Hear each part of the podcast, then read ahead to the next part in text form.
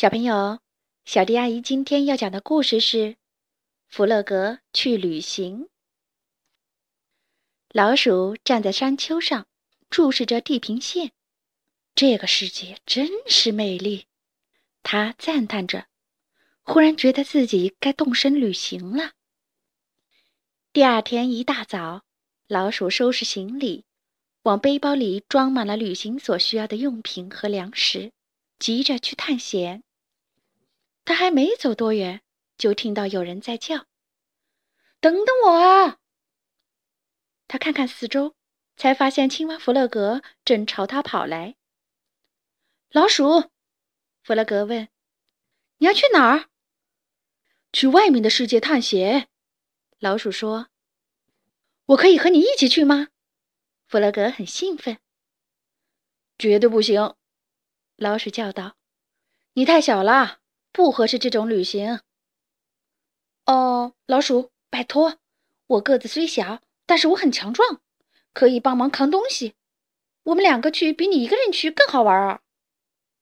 好吧，那来吧。不过不许落在后面。老鼠说。于是，两个好朋友走向了外面的世界。弗洛格背着登山包，老鼠带路。这里真漂亮。过了一会儿，弗洛格说：“跟家乡不一样呢。他从来没有离开家这么远过。”他们走了一段路后，弗洛格坐了下来。“老鼠，我饿了。我们什么时候可以吃午餐？”他问。“什么？”老鼠大叫道，“我们才刚开始走呢！”说完，他还是从背包里。拿出来两个花生酱三明治。听好，这只是点心。他严厉地说：“我们还有很长的路要走。”他们吃完三明治，立刻出发。快到了吗？弗洛格问道。“到哪儿？”老鼠问。“外面的世界呀。”弗洛格说。“怎么会？”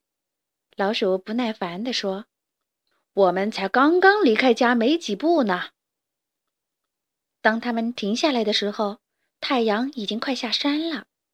“嗯，我好累，我不能再走了。”弗洛格呻吟着。“我们什么时候可以回家呀？”家？老鼠大吃一惊。“没这回事儿。”这里是我们过夜的地方。老鼠找到了一块舒服的地方，他们都躺下来休息。老鼠，弗洛格过了一会儿，我睡不着。闭上眼睛，想着你最喜欢的东西。老鼠说。弗洛格努力试了，可是没用。他听到了奇怪的声音，是狮子。还是老虎。天亮了，弗洛格还不起床。在老鼠的一再坚持下，他们继续旅行。爬过一个又一个的山丘，他们走向了外面的世界。啊，我们快到了吗？弗洛格喘着气。还差得远呢，老鼠说：“如果你想见识广大的世界。”就要有毅力。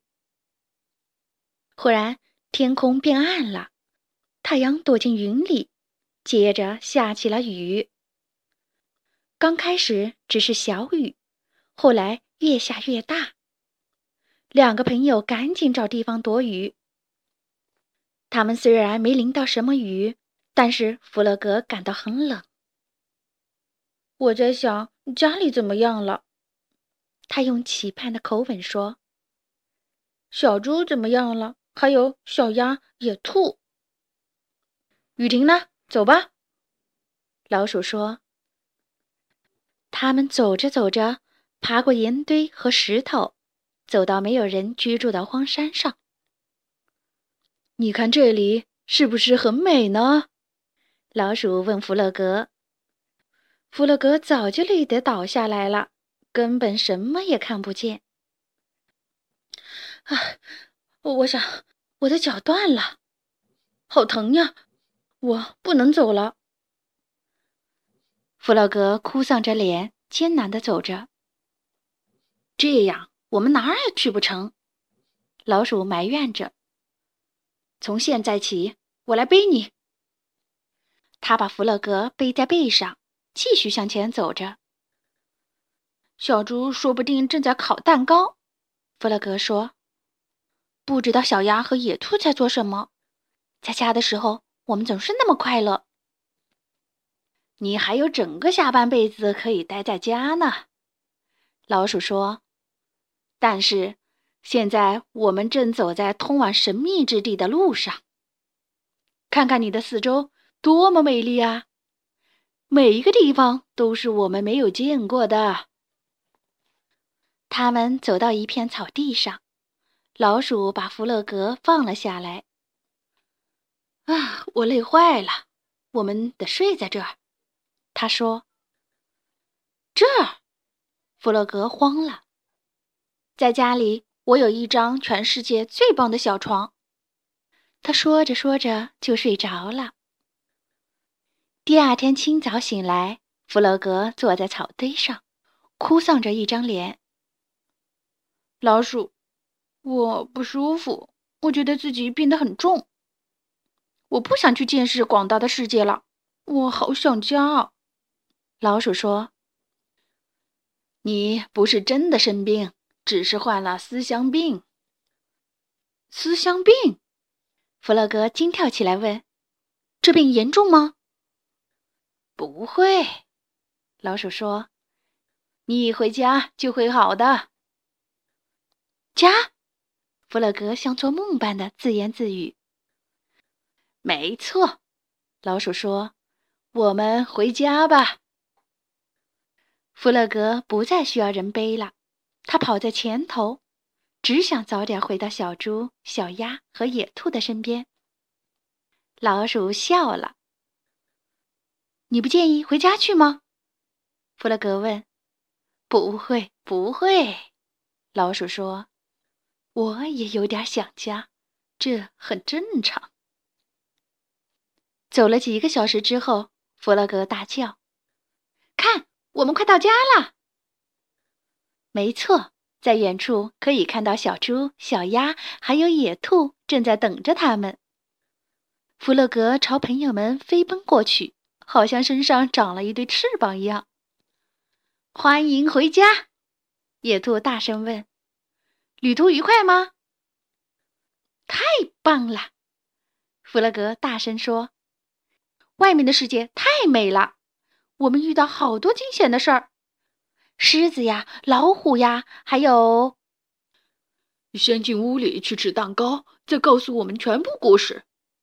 小猪说：“这正是弗洛格想听的话。”他们围着餐桌坐了下来，一边吃着小猪做的美味蛋糕，一边听弗洛格讲可怕的暴风雨和他们勇敢的表现，还有他们爬过的山。和他们看到的美景，但是没有任何地方比得上家。